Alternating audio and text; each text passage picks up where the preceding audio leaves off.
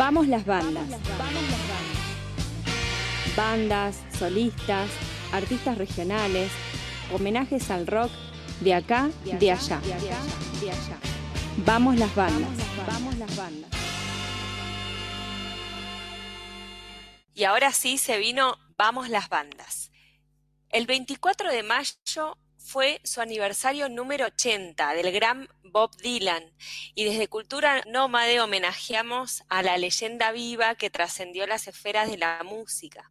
Robert Allen Zimmerman nació en Duluth, Minnesota, Estados Unidos.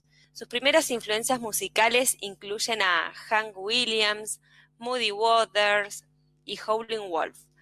A lo largo de su obra sintetizó y reinterpretó diversos estilos, entre los que se visualizan el rock clásico, el blues, el folk, el country. Cantautor comprometido y figura importante de la canción protesta, que revolucionó la idea de música folk, ampliando sus posibilidades, incorporando instrumentos electrónicos. En 1962 estrena su primer álbum. Escribió clásicos del cancionero popular como Blowing in the Wind, Like a Rolling Stone, Mr. Tambourine Man, Subterranean Homesick Blues, Highway 61, Lay Lady Lay, Knocking on Heaven's Door y Tangle Up in Blue por mencionar apenas unas pocas de sus cientos de composiciones, ¿no? Y editó discos fundamentales como de Free Willing Bob Dylan, Bringing It All Back Home, Highway 61, Blonde on Blonde, Blood on the Tracks, Love and Telf y Modern Times, entre otros.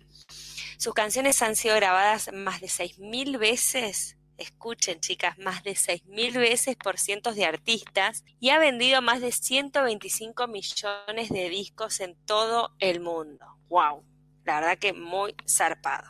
Ahora vamos a escuchar el tema Blowing in the Wind del año 1962 del álbum Finham Club convertida en un auténtico himno generacional. Esta canción se cantaba en las manifestaciones pacifistas y a favor de los derechos civiles de la población afroamericana y fue rápidamente traducida a diversos idiomas.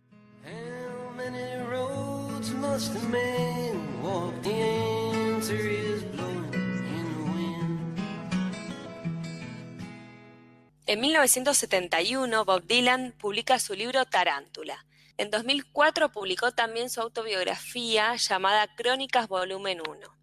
Dirigió y protagonizó la película Renaldo y Clara, estudió cristianismo, cantó para el Papa Juan Pablo II, cantó en el Memorial de Washington el día que Martin Luther King pronunció el famoso discurso conocido por la frase Tengo un sueño.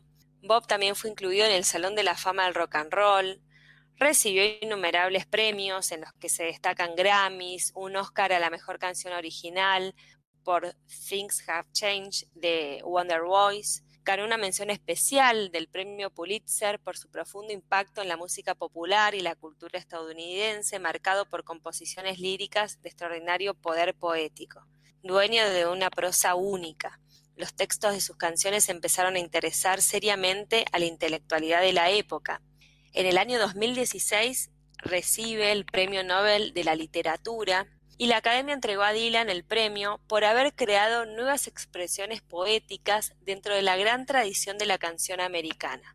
En plena pandemia conmovió al mundo con un formidable nuevo disco y canciones en donde elabora una aguda mirada a la historia contemporánea y reflexiona también en torno a la vejez. Es Bob Dylan. Este fue el homenaje a Bob, uno de los mejores compositores de todas las épocas, un maestro de la guitarra, la armónica y la literatura. Un dato de color por ahí que te contamos acá en Cultura Nómade, que el presidente Alberto Fernández es un admirador de Bob Dylan y reconoció que llamó a Dylan, su perro, el Border Collie que lo acompaña en la Quinta de Olivos, en honor al músico. Y cerramos este homenaje con la canción clásica de Bob, en realidad tiene muchos clásicos, elegimos esta que es Knocking on Heaven's Door. Bob Dylan escribió este tema en 1973 para la película Pat Garrett y Billy the Kid, un western dirigido por Sam Peckinpah, donde el cantante aparecía también como actor.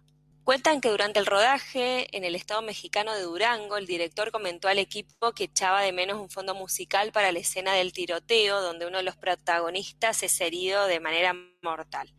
Dylan se encerró con su guitarra en la habitación donde se alojaba y en un ratito compuso Knocking on Heaven's Door. Tras ser incluida en la banda sonora y que el músico la editara como sencillo, el tema ha sido versionado en muchísimas ocasiones por diferentes artistas y en varios estilos. Seguramente recordarás eh, la versión que hizo Guns N' Roses. Ahora sí, a escuchar este temazo.